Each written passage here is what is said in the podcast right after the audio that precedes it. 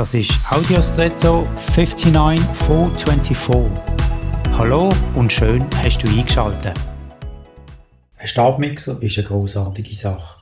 Mit wenig Aufwand kann man in enorm kurzer Zeit einige Mengen an Früchten oder Gemüse und anderem ganz klein machen und somit für den direkten Verzehr vorbereiten. Viele machen sich so einen gesunden Smoothie. Allerdings, wenn ich daran denke, wie viele Früchte oder Gemüse in so einem Smoothie landen, wo ganz fix getrunken wird, frage ich mich, wie es mir geht, wenn ich die gleiche Menge essen will. Könnte ich das überhaupt? Und was gut für mich?